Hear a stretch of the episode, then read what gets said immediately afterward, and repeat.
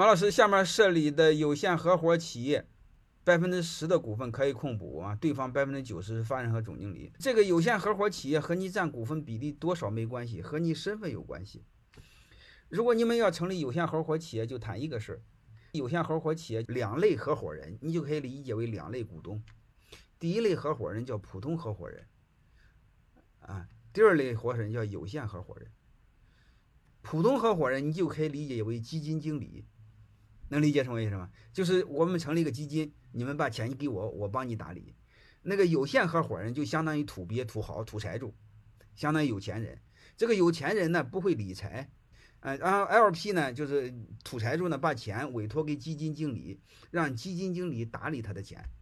能理解什么意思吗？相当于这个钱土财主交给了基金经理，这个钱怎么花，往哪投，往哪投，土财主是说了不算的，是基金经理算，说了算。能理解这意思吧？所以你会发现，你只要成立有限合伙企业，做 GP 那个伙计百分之百说了算，LP 说了不算，所以和股份占多少没关系。